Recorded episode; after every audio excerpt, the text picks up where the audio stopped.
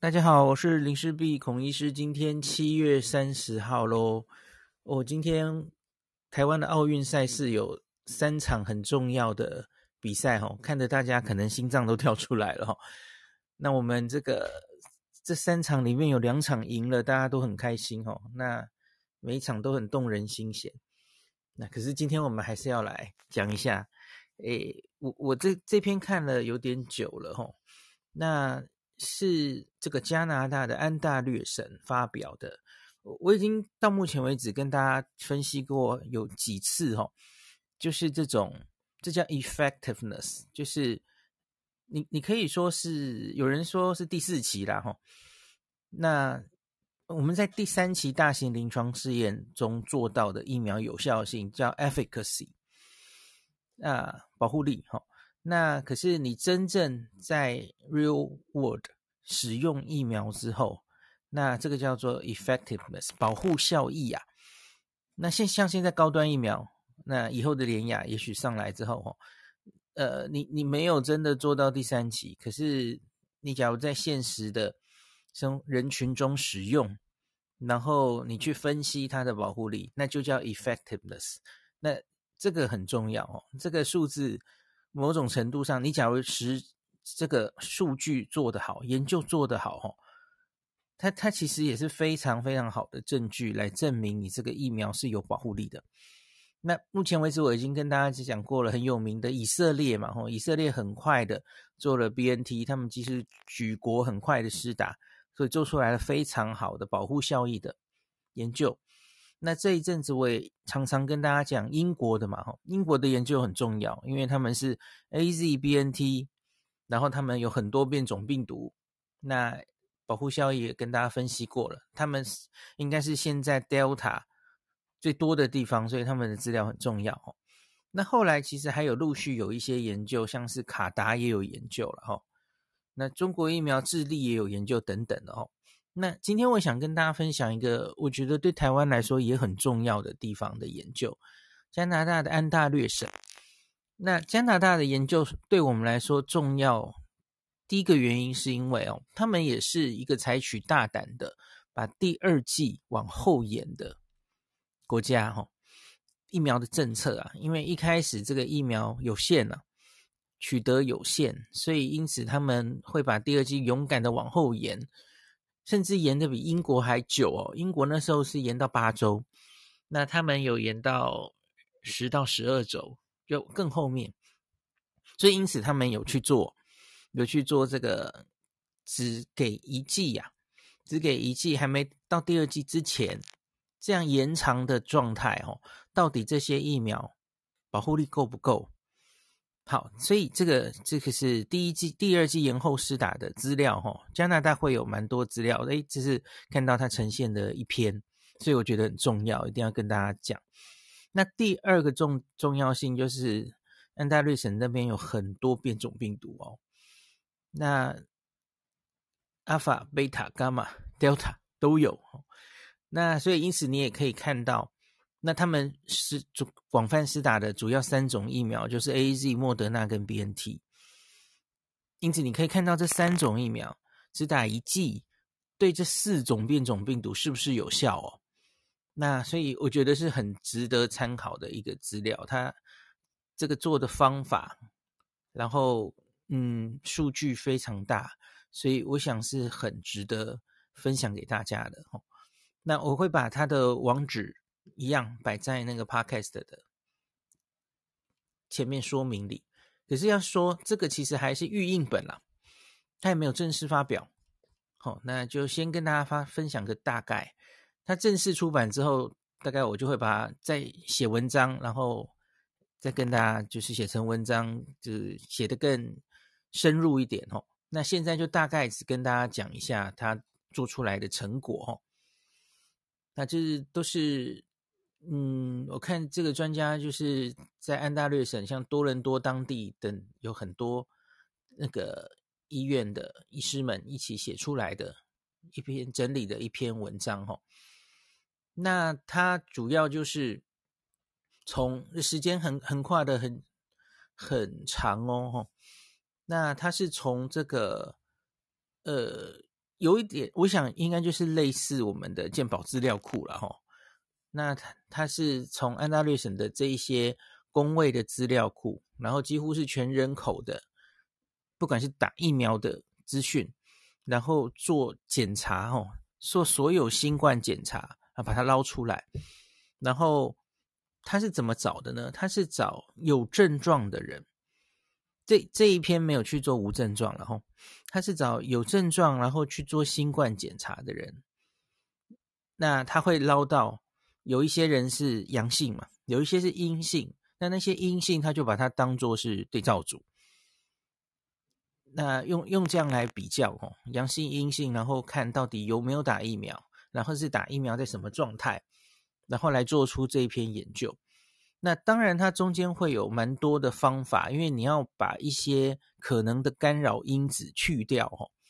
那它有去抓很多，尽量抓有有一些可能的影响因子，然后去校正它。比方说，你一定要针对年龄校正嘛，然后你要根据它还有根据他的经济收入来，然后家里是不是有住很多人，然后他的呃。工作等等哈，那他有尽量去抓，还还有还有像上次我记得应该是以色列那个以以色列也有抓，就是他在过去两个冬天施打流感疫苗的状态，我觉得那个很很很不错哈，因为有打疫苗的人，某种程度就代表他应该是对自己的健，他是能接受疫苗的，呃，所以他把就是你要把这些。抓出来的对照组，这一些都要尽量去平均哦，两边条件要一样对等，然后你再来比他们的保护力到底有没有差别，然后大概是这样子。那嗯、我们直接来说它的发现哈，主要先做名词解释，它这里面主要就是说，它要看 partial vaccination，就是还没有完全呃。打完疫苗的哦，他的意思就是打第一剂之后十四天之后，那一直到打第二剂的七天之前，这个叫做他的只打一剂，然后有部分保护效力这一段时间哦。那另外比补比的当然就是 full vaccination，就是打完第二剂的七天之后，这个叫做完全打完疫苗哦。那所以。那我们先来看对有症状感染的保护力。那一个一个病毒来看，我们先看 Alpha 吧，哦，英国变种病毒。那只打我我就简单讲，只打一剂跟打两剂好了，哈，这样大家理解比较简单，哈。只打一剂的话呢，这个莫德纳疫苗，哈，可以有八十三 percent 的保护力耶，八十三有点高，哈。那 BNT 的话六十六，在这个研究里，诶，这个莫德纳比较高。那另外 AZ 是六十四，你看它六十四跟 BNT 没有差多少哦，六六跟六四。那两剂都打完之后呢，哇，那这个保护力可以更高，BNT 可以到八十九去了哦，莫德纳更高，高到九十二去了。好，这里它有一些资料是不够多的，因为像是我觉得这里 AZ 资料不够多的原因，可能是 AZ 没有打第二剂，因为他们就混打去了哈。所以我很期待接下来加拿大应该会有一篇混打的研究才是的哈，因为他们很多人大概是 混打。好，那接下来，那假如说贝塔跟伽马，大家都知道，这是南非跟巴西。是比较嗯，变种病毒是那个综合抗体效价会降低的，那的确是是有这样的哦。